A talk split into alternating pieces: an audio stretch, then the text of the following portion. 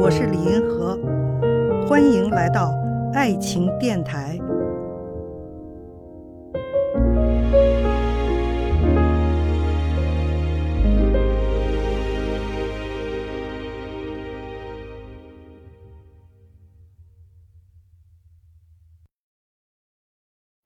归属感和孤独感是不是相悖的？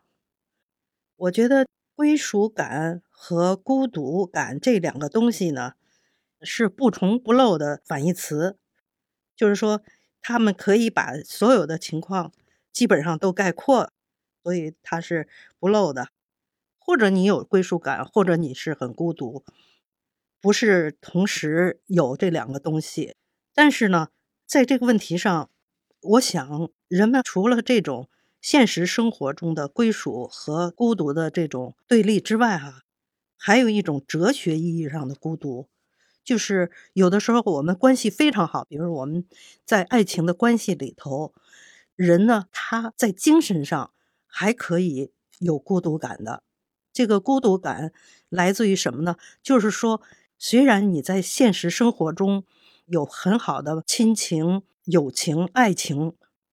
但是你实际上作为一个灵魂，你还是孤零零的在面对整个世界。我不知道大家明白不明白这种感觉哈？就是说，在具体的你可以是有归属的，你是不孤独的；但是在精神的层面还是孤独的。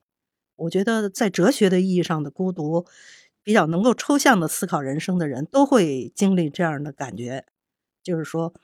实际上，你还是孤零零的一个人，独自的来到这个世界。最后你走的时候，也是孤零零的走。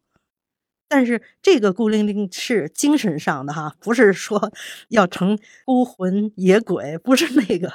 就是说，你实际上所经历的，你的整个一生，它还是孤独的。这里面的感觉呢，有的时候就是有一个很具体的比喻哈，比如说。当你牙疼的时候，你再有归属感的那个亲人，他也不能跟你感同身受吧？所以你还是孤独的。你在感觉上有些东西，只能由你一个人自己去承受，一个人去享用吧。